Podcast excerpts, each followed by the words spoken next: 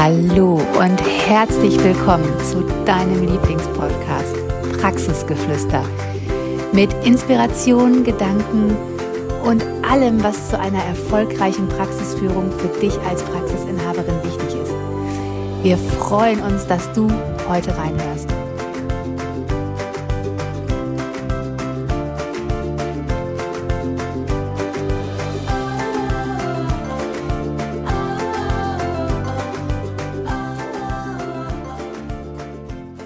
Hallo und herzlich willkommen zu einer wunderbaren, wunderschönen, großartigen neuen Folge von Praxisgeflüster, deinem Podcast für dich als Praxisinhaberin, wenn du genau wie ich und genau wie die Katja daran interessiert bist, deine Praxis weiblich, wirtschaftlich und erfolgreich zu führen.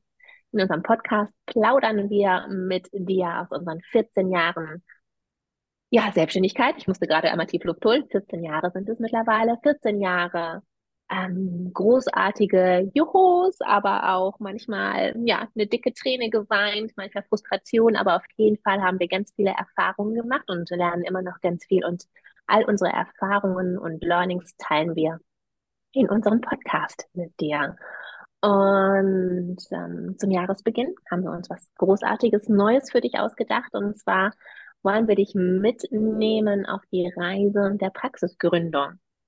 Und ähm, was das Spannende daran ist, was es da zu beachten gibt, was es, ähm, was man anders machen kann, ähm, dich auf Ideen bringen, einfach dich mitnehmen wollen auf die Reise. Und ähm, auch wenn du jetzt vielleicht schon eine Praxis hast und du denkst, ah, ich bin ja schon seit zehn Jahren am Markt, hm, also als wir darüber gesprochen haben, habe ich für mich auch noch mal viele Dinge gelernt. Und ja, lass es einfach mal auf dich wirken. Ich glaube, auch wenn man schon eine etablierte Praxisinhaberin ist, bringt das noch mal einen auf neue Ideen und ähm, ja, regt das so ein bisschen das, das Gehirn auch an, was man vielleicht noch hätte anders machen können oder was man auch jetzt vor allen Dingen immer noch anders machen kann. Also lass es einfach mal auf dich wirken und herzlich willkommen. Hallo. Ach, wie cool. Die nächsten fünf Folgen gehen über Praxisgründung. Und heute geht es darum, in der ersten Folge der Startschuss. Also so von der Idee bis zur Praxis. Und für uns beide, ich weiß, ich glaube, wir wissen noch genau, wie die Idee war. Wir wissen auch noch genau, wie wir uns gefühlt haben, als die erste Patientin da war. Wir wissen auch noch genau, wer es war. Wir wissen auch noch genau, wie es passiert ist. Und ich habe einfach so viel das Gefühl, ich weiß auch noch, wie das Wetter war. Also es ist wirklich so, ich weiß genau, wie es von der Idee zur Praxisgründung ging. Und in dieser Folge begleiten wir dich mal auf dem Weg so, ja, zur Eröffnung einer Heilmittelpraxis. Wir sprechen so über die ersten Schritte, die man gehen muss, die Planung, was für bürokratische Hürden es aber auch für dich geben kann. Und ja, du erfährst aber auch, wie du deine Vision, die du jetzt vielleicht von deiner Praxis hast, oder ja, vielleicht auch wenn du schon eine Praxis hast, hast du ja trotzdem eine Vision von deiner Traumpraxis, wie du das in die Realität umsetzen kannst. Und ja, da freue ich mich wahnsinnig drüber, weil für uns ist das auch das erste Mal, dass wir so eine wirklich Folgenreihe machen. Und ähm, ja, es wird einfach großartig, weil ich glaube, wenn du diese fünf Folgen gehört hast, bist du einfach total gut vorbereitet und kannst super gut in deine Praxis starten. Und ja, jetzt hatten wir gerade schon gesagt, boah, Vision und Zielsetzung. Ich finde es total wichtig. Das ist, glaube ich, auch das, was wir beide immer wieder sagen, Jessie, ne? diese Anfangseuphorie, diese große Vision, diese, aber auch dieses bisschen Abenteuerlust und aber auch mit Naivität einfach mal so zu machen. Weil ich glaube, da sind wir uns als Praxisinhaberin, die eine Existenz gründen, alle irgendwie sehr ähnlich. Wir machen das mit Herzblut, mit Engagement, mit Abenteuerlust, mit Mut, aber auch dieses gewisse bisschen Naivität. Hätte schon immer Jutje Young. es wird schon irgendwie klappen wir können ja Patienten behandeln, wir sind auch empathisch und wir sind auch Entertainer und das klappt schon alles. Aber da gibt es dann auch so ganz, ganz viele andere Dinge, die zu beachten sind, die wir am Anfang nicht beachtet haben, die ich finde aber auch in dem Moment mich vielleicht auch gebremst hätten oder mir auch Angst gemacht hätten. Und deswegen bin ich so dankbar, dass wir einfach damals gestartet sind und gesagt haben, okay, wir haben eine große Vision, wir wollten unbedingt eine Praxis haben. Wir wussten, welche Klienten wir wollten. Wir wollten neuro neurologische Patienten, wir wollten orthopädisch-chirurgische Patienten aus dem Handchirurgenbereich. Wir haben uns nie auf Psychiatrie oder Kinder spezialisiert. Das war für uns ganz klar, das ist nicht unser Steckenpferd. Für uns war aber klar, Wir fahren Hausbesuche, weil uns das wichtig ist, Patienten zu Hause zu begleiten, weil wir es auch einfach gerne machen. Und somit hatten wir auch schon eine ganz, ganz große Vision von unserer Praxis. Wir haben da viel drüber gesprochen, wie soll es sein. Wir hatten damals noch tolle Ideen, wie wir machen einen Angehörigencafé, wir machen eine Selbsthilfegruppe, wir bieten äh, Transfer, Workshops für Angehörige an und sowas. Also es war wirklich, wir hatten ganz, ganz viele Ideen. Und wenn ich, glaube ich, heute unseren Businessplan, den wir damals schon geschrieben haben, nochmal angucken würde, würde ich denken so, boah, was für Visionen und für krasse Ideen wir hatten und wo wir heute stehen aber wie cool es war, dass wir diese Ideen auch hatten. Genau. Und ich finde, du sagtest vorhin halt, ähm, wir hatten auch eine große Portion Naivität mit an Bord. Und ich finde, das darf auch sein am Anfang. Also da bin ich ganz klar bei dir. Ne? Better done than perfect. Loslegen. Ne? Einfach aus dem Herz heraus agieren. Wenn die Motivation da ist, die Kompetenz, die folgt danach. Das ist alles in Ordnung. Und trotzdem denke ich, darfst du dich da gezielt dran setzen. Also du hast die Vision, du hast dein Ziel, du willst deine Praxis eröffnen. Du darfst dir schon vor deinem inneren Auge ausmalen, wie soll das aussehen? Was für Patienten kommen da? Bin ich da alleine? Ähm, wie sieht es aus? Wie viele Räume habe ich? Habe ich da nur Behandlungsliegen? Habe ich da Tische? Ähm, habe ich da viel Licht? Brauche ich wenig Licht? Ähm, wie riecht es bei mir? Habe ich Musik im Hintergrund oder führe ich mit meinen Patienten anregende Gespräche? Habe ich im Wartezimmer eine Zeitung liegen? Biete ich einen Kaffee an? Ähm, habe ich, spezialisiere ich mich? Habe ich da bestimmt auch vielleicht verschiedenste Gerätschaften, mit denen ich die Patienten behandle? Also das darfst du dir deine Vision, dein Ziel so konkret wie möglich ausmalen.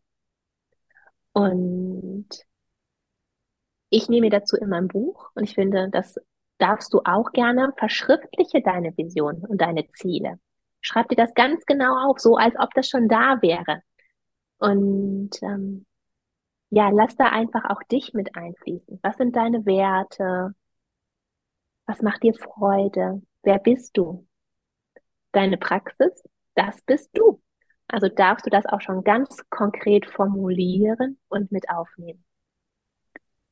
Ja, und ich finde auch total wichtig, dass man so in die Zukunft guckt. Ich weiß, damals haben wir auch angefangen, uns aufzuschreiben, was wollen wir mal erreichen? Wir waren damals weder verheiratet, noch waren wir Mütter, noch hatten wir Eigentum. Also es war ja, nur wir waren da. Und damals war es ja so, ja, wie warum soll ich mir jetzt Gedanken darüber machen, ob ich mal Kinder haben möchte, ob ich mal eine Familie haben möchte, ob ich mal heiraten möchte, ob ich mal Eigentum haben möchte? Warum soll ich mir darüber Gedanken machen? Ich finde, das ist so wahnsinnig wichtig, dass du dir überlegst, okay, wo willst du in fünf Jahren stehen mit deiner Praxis? Aber auch persönlich, weil wir beide wissen aus unserer Erfahrung, sobald Kinder kommen, ändert sich Praxis für dich. Ne? Also Kinder sind dann da, du willst vielleicht Elternzeit nehmen oder eine Erziehungszeit gehen, du möchtest vielleicht auch deine Kinder mal im Kindergarten begleiten, du möchtest sie in der Schule begleiten, was auch immer. Es wird bestimmte Dinge geben, da bist du nicht mehr 45 Stunden in der Praxis. Vielleicht möchtest du aber auch nur noch halbtags in der Praxis sein. Und das sind alles Dinge, die darfst du dir schon überlegen, weil darauf baut dein ganzes Praxis, dein Praxisfundament auf. Da will ich, dass du dir das so konkret wie möglich machst. Und mach sie dir messbar. Schreib dir auf. Ich möchte gerne in. Ne, mach es nach der Smart-Methode. Jede von uns kennt die Smart-Methode, weil wir es mit unseren Patienten machen. So formulieren wir Ziele smart. Formulier auch deine Praxisziele smart und hab keine Angst davor, auch die große Ziele zu formulieren. Du kannst es immer noch in kleine Ziele unterteilen. Und das fand ich gerade so schön, was du gesagt hast, Jesse, nimm deine persönlichen Werte mit rein. Was ist dir total wichtig? Und wenn du jemand bist, dem Loyalität wichtig ist, dem Ehrlichkeit wichtig ist, dann spiegelt das auch in deiner Praxis wieder. Dann darfst du das auf deiner Homepage zeigen, dann darfst du das deinen Patienten kommunizieren, dann darfst du es aber auch deinen ähm, Kooperationspartnern kommunizieren. Und ich finde, das ist total wichtig, dass du genau gerade am Anfang diesen Schritt beherrschst und auch beherzigst, bevor du überhaupt mit irgendwas anderem anfängst, was mit der Praxis zu tun hat, sind das die ersten Schritte. Und ich weiß noch, der zweite Schritt ist Recherche und Marktanalyse. Und ich weiß noch damals, ich habe meine Diplomarbeit über unsere Praxisgründung geschrieben. Und ich weiß noch, Marktanalyse war so ein Ding, da habe ich mir erstmal kurz in die Hose gemacht, weil ich dachte, boah, bei uns gibt es eine Uniklinik und es gibt ein großes Krankenhaus in der Nähe und es gibt schon so viele Praxen.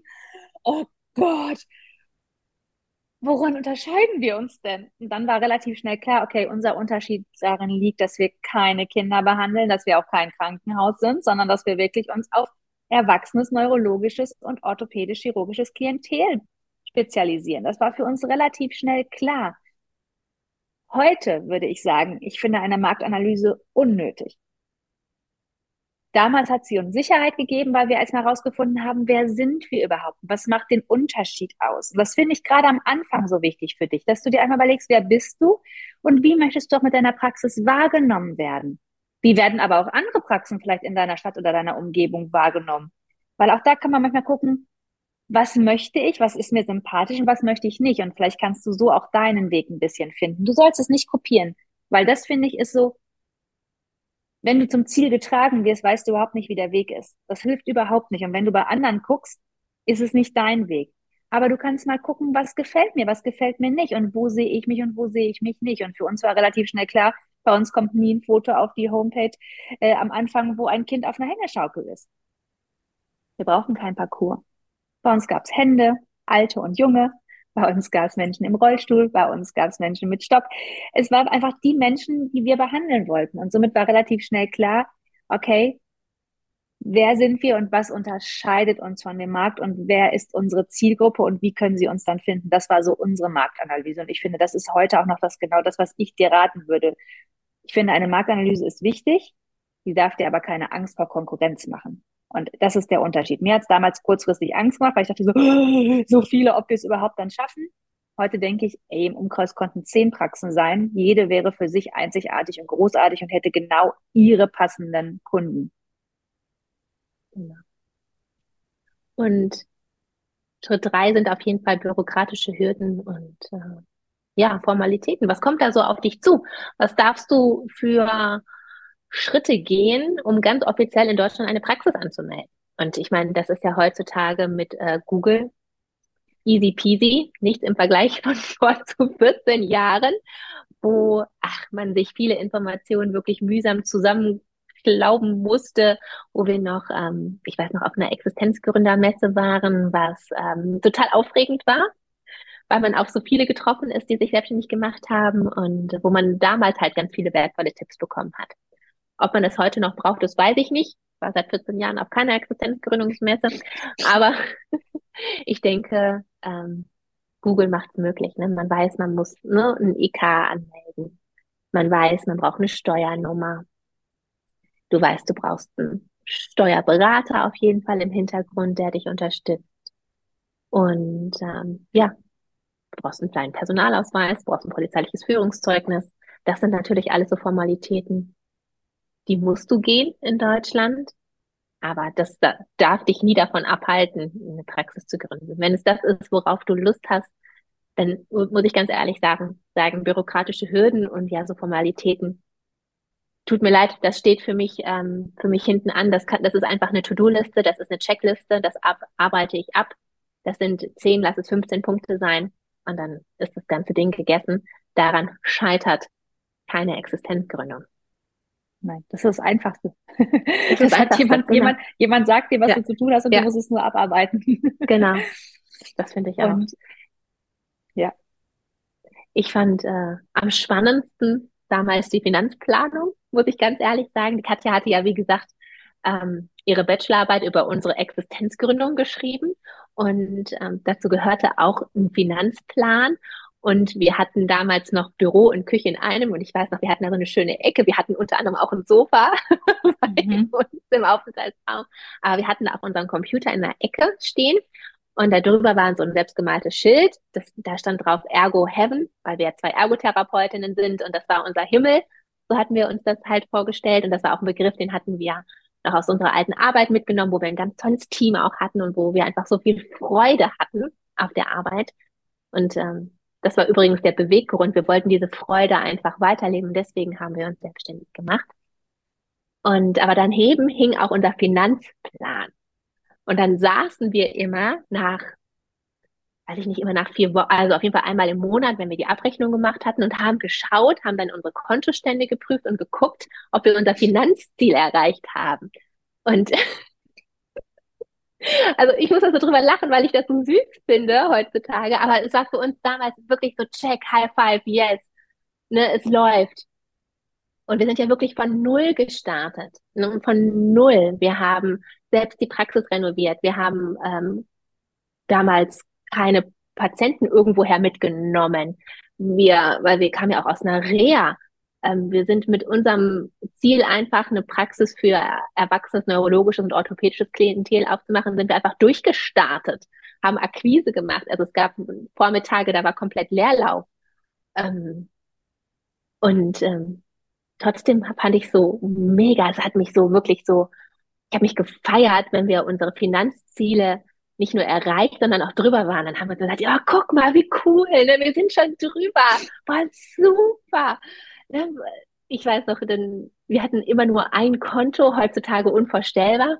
Mhm. Ein Konto für alles und ähm, haben uns auch immer wirklich nur einen Mindestlohn gezahlt am Anfang, weil wir so Sorge hatten, ne, dass wir hinterher nicht hinkommen, haben uns immer Reserven ähm, gespart und hatten, haben dann irgendwann noch ein Tagesgeldkonto gemacht, wo wir dann ein bisschen Geld drauf transferiert haben.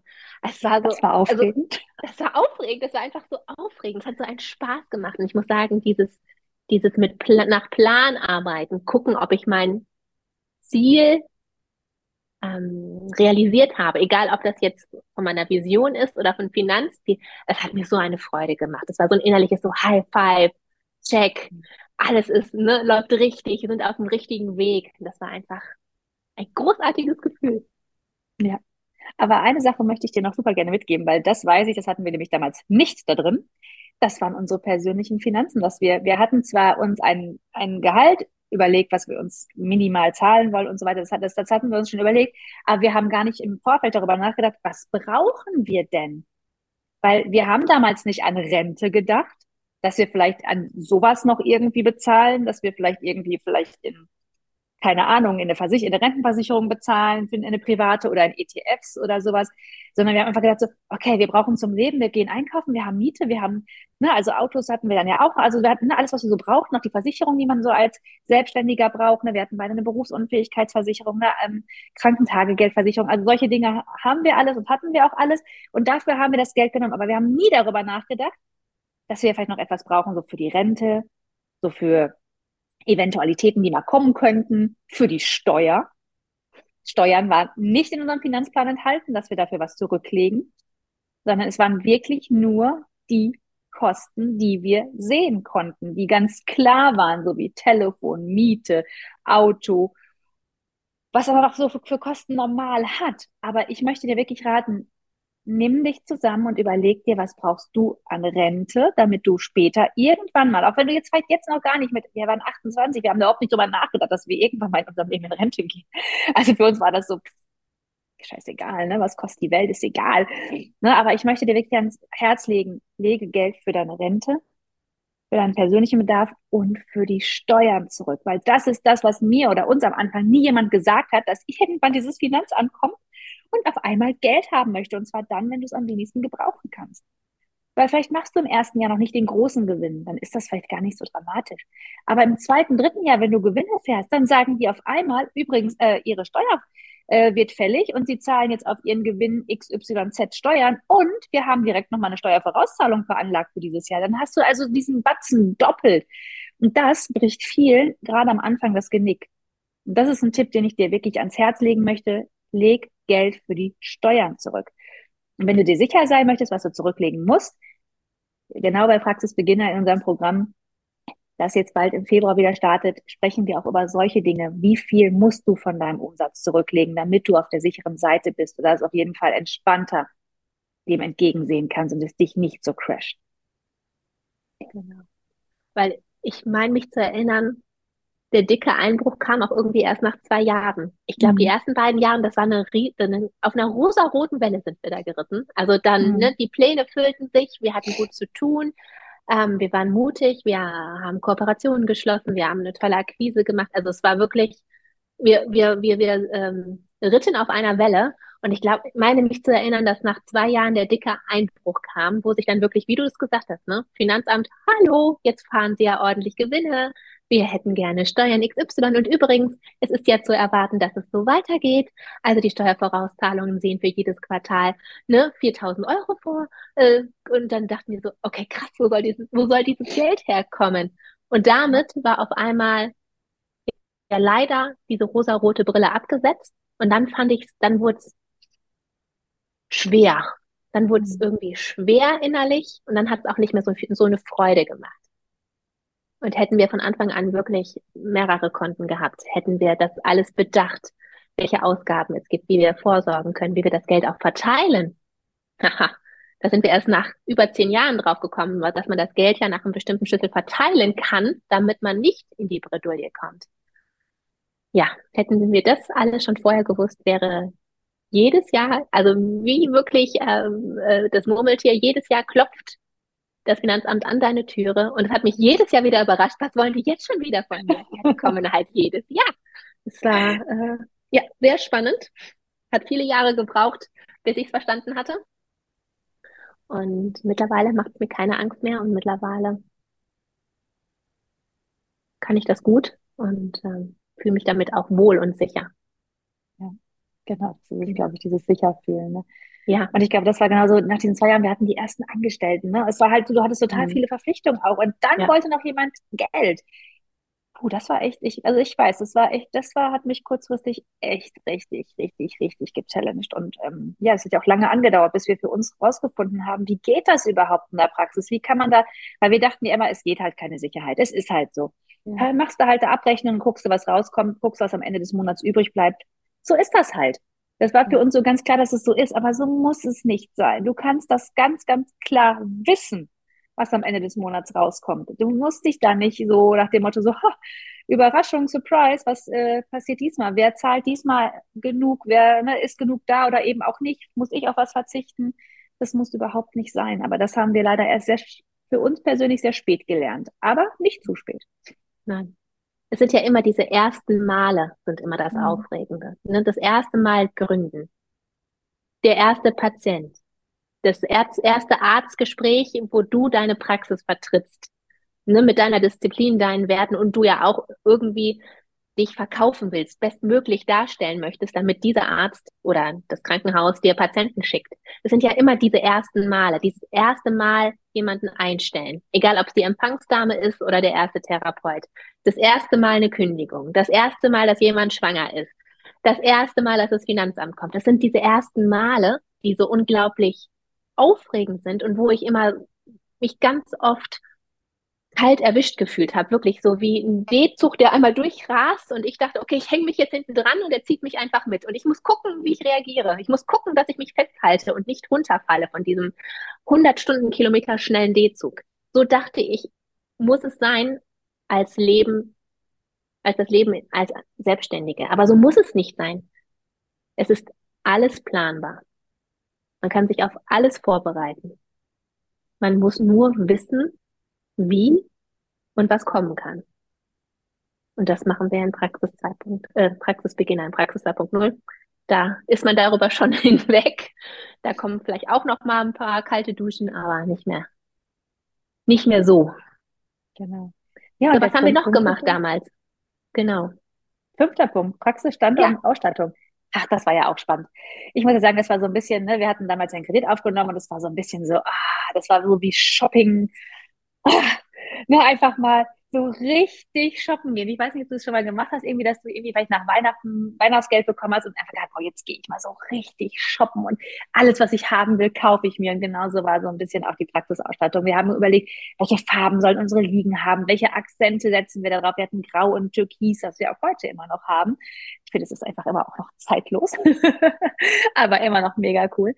Und haben uns dann überlegt, okay, was brauchen wir?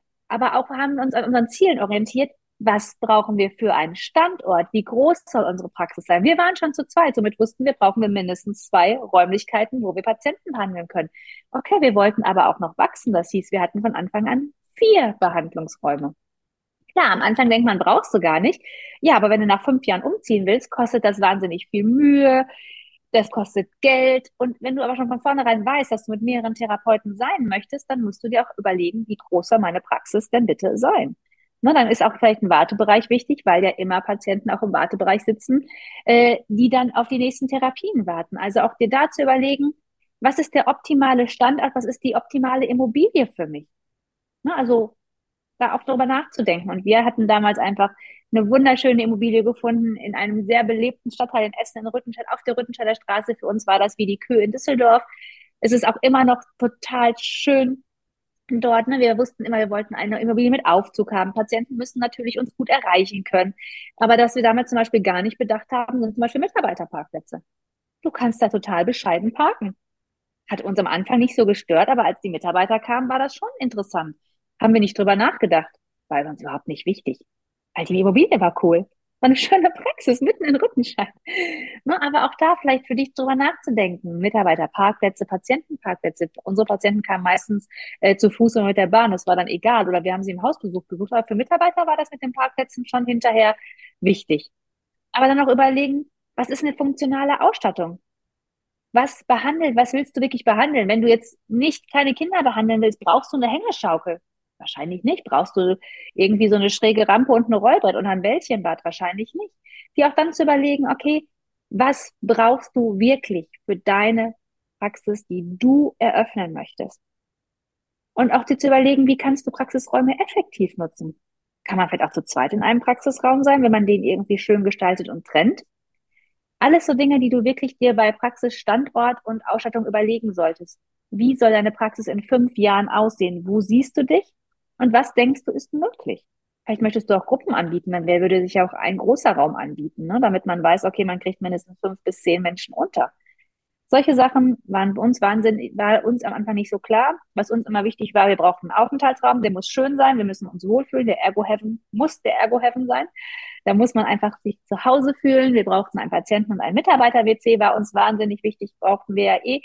Na, aber solche Sachen. Wir hatten zum Beispiel im Nachgang keinen Anschluss für eine Waschmaschine. Würden wir heute vielleicht auch darauf achten, dass wir eine Praxis hätten, wo wir eine Waschmaschine äh, unterbringen würden? Haben wir in unserer jetzigen Praxis schon. Wir haben einen Waschkeller.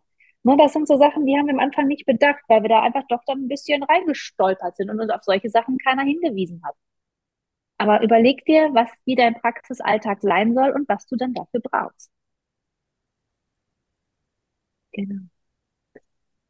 Und Punkt sechs und auch der letzte Punkt ist das, glaube ich, was viele gerade in, am Beginn, im Beginn der Selbstständigkeit hinten überfallen lassen, weil sie dafür keinen Kopf haben, keine Zeit haben, was auch nicht so wichtig ist. Ach, ne, das mache ich später mal.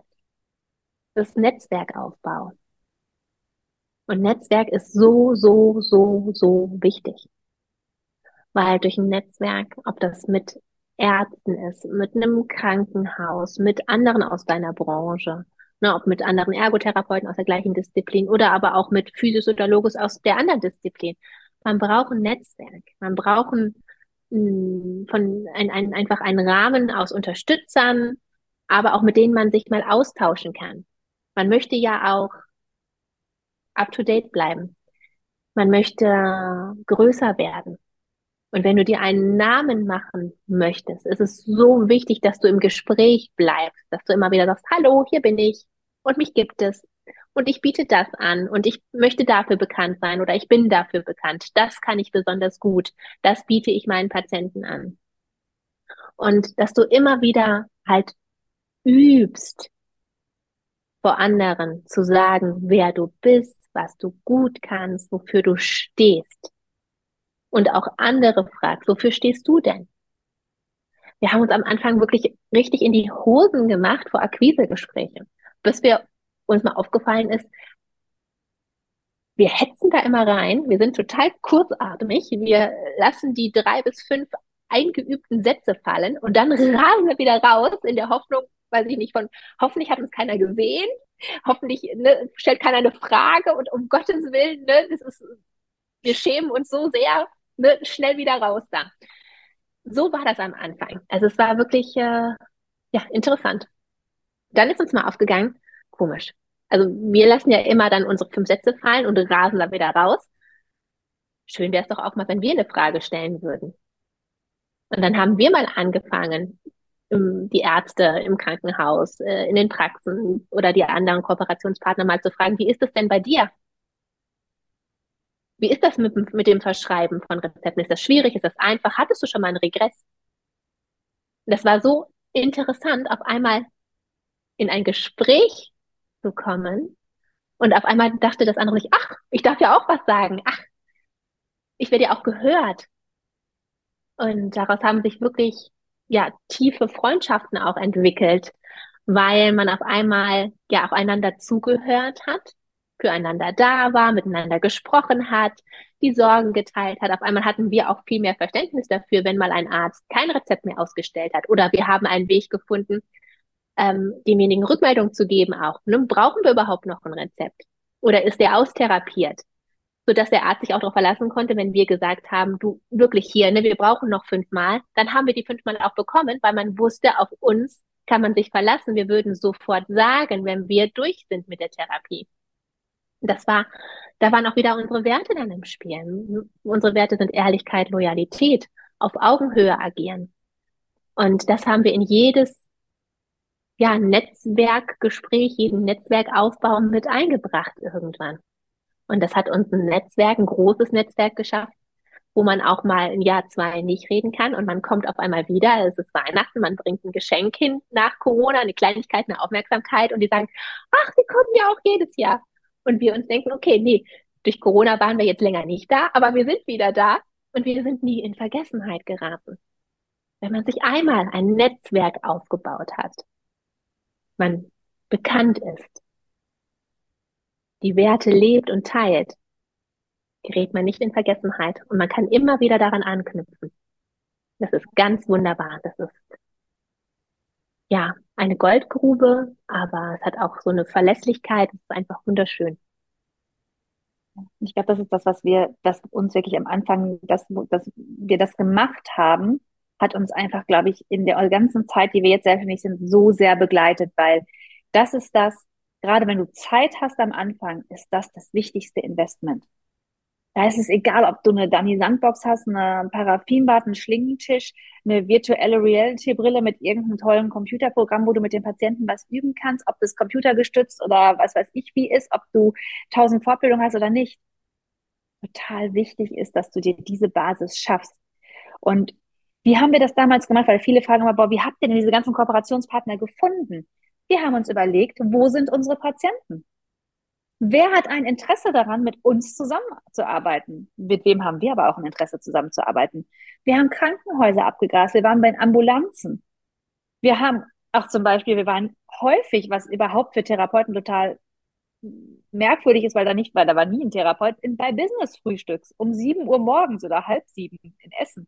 Da haben wir ein Business-Frühstück mitgemacht und andere Unternehmer kennengelernt und gefragt, okay, wie macht ihr das denn? In was für einer Branche bist du denn tätig? Weil nicht immer ist ja nur der medizinische Bereich ein Netzwerk, weil der eine kennt den, der andere kennt den. Man darf das nicht unterschätzen. Und es sind so viele wundervolle Dinge aus diesen mutigen Schritten, die wir gegangen sind, entstanden. Und ich erzähle es immer wieder gerne, wie wir in der ärztlichen Frühbesprechung im Uniklinik Essen auf einmal standen. Nachdem wir bei dem Oberarzt waren, der wirklich mega nett war. Wir waren in der Uniklinik und wir saßen, ich glaube, zweieinhalb Stunden in der Ambulanz, in der handchirurgischen Ambulanz und haben gewartet, bis der Arzt mal für uns Zeit hatte. Das war doof, aber es hat sich so rentiert.